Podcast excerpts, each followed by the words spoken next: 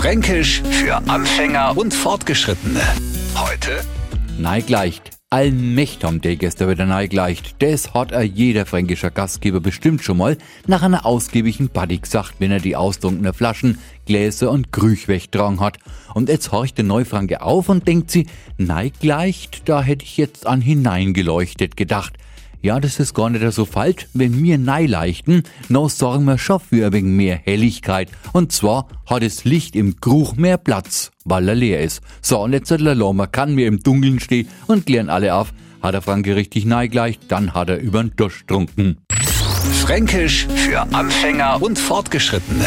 Täglich neu auf Radio F und alle Folgen als Podcast auf radiof.de. Die heutige Episode wurde präsentiert von Obst Kraus. Ihr wünscht euch leckeres, frisches Obst an eurem Arbeitsplatz? Obst Kraus liefert in Nürnberg, Fürth und Erlangen. Obst-Kraus.de